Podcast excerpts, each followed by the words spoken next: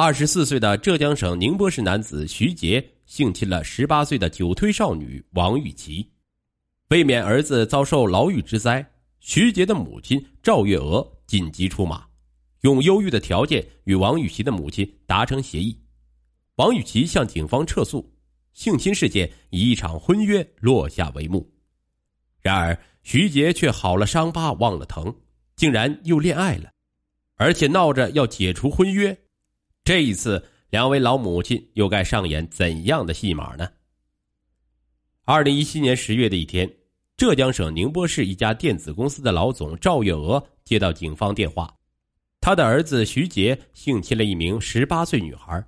已被刑事拘留，赵月娥差点昏厥过去。时年四十九岁的赵月娥是宁波市人，从事电子产品行业，在宁波市有三家公司。五年前，丈夫因病离世。二零一三年，儿子徐杰考了一个三本大学，毕业后也不愿去找工作，整天泡吧打游戏。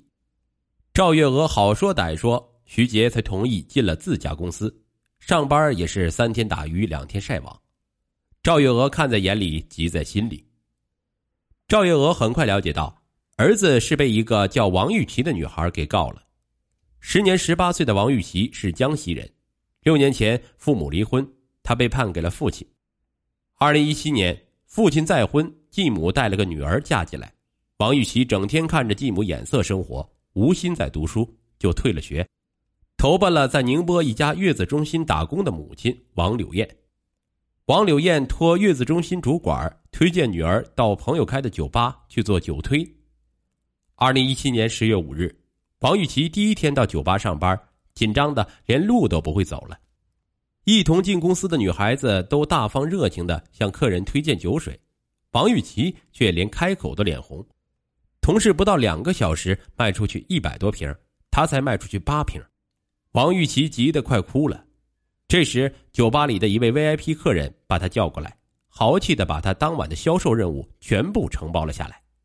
此人就是徐杰，他见多了伶牙俐齿、喝酒都不脸红的酒推，第一次见到王玉琪这种女孩，对她是充满了好奇，于是决定出手相助。王玉琪自然对徐杰感激不尽。徐杰请他喝一杯，从没喝过酒的王玉琪乖乖的端起了酒杯。不一会儿就醉倒了。凌晨，酒吧打烊，他起身想离开包房回家，带着酒意的徐杰却一把将他按在沙发上，粗暴的扒光了他的衣服。等他踉踉跄跄走出包房，徐杰早已消失的无影无踪。六日凌晨四点多，正在睡梦中的王柳燕被女儿的敲门声惊醒，她打开门，女儿扑到她的怀里，嚎啕大哭。得知事情的原委。王柳燕的心就像被生生捅了一刀一样疼，她将女儿扶到床上躺下，立刻报了警。警方给王玉琪做了询问笔录，并提取了精斑等物证，其后将徐杰刑事拘留。赵月娥赶紧联系公司律师，律师告诉他，证据确凿，如果徐杰强奸罪名成立，可能被判三到十年。赵月娥问律师有什么办法可以不坐牢，律师说。除非两人是恋爱关系，一时冲动报警，对方愿意撤诉。挂了电话，赵月娥强迫自己镇定下来，整理一下凌乱的头发和套裙去附近银行取了三万元现金。赵月娥开着车来到了王柳燕所在的月子中心。王柳燕得知她是徐杰的妈妈，说道：“我跟你没什么好说的。”赵月娥拉开了车门子，说道：“如果你真的为你女儿着想，就不应该拒绝我。”王柳燕是个老实人，被眼前这个气场强大的女人镇住了，竟然乖乖的上了车。王柳燕上车后，赵月娥说道：“作为徐杰的母亲，我没有什么能替他辩解的，但我希望徐杰能受惩罚的同时，也将玉琪的伤害降到最低点。”王柳燕听完，立刻反问：“我的女儿才十八岁，被你儿子糟蹋，你说怎么才能降到最低伤害？”赵月娥已经准备好了答案。孩子身上的伤，我负责到底，给她最好的治疗。但是她是女孩子，名誉的伤害，我们做母亲的也要尽全力去挽救。你说呢？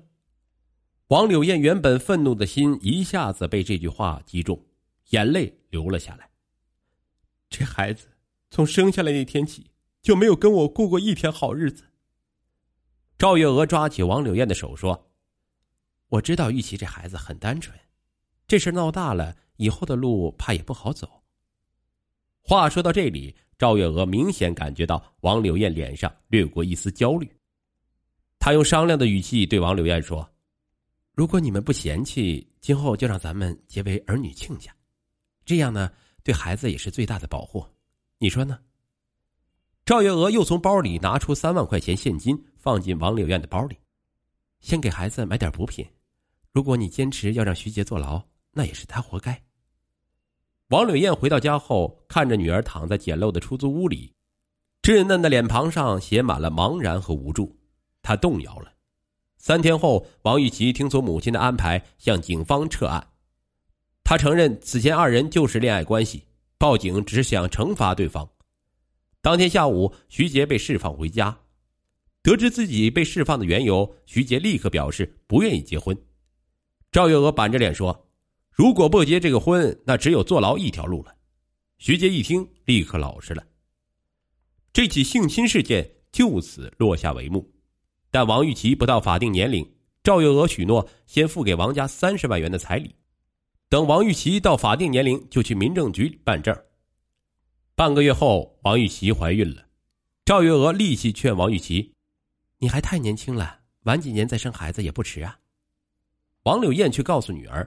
这个孩子就是她的护身符，生下来以后，她在徐家的好日子就稳妥了。儿媳不同意做人流，赵月娥也没辙。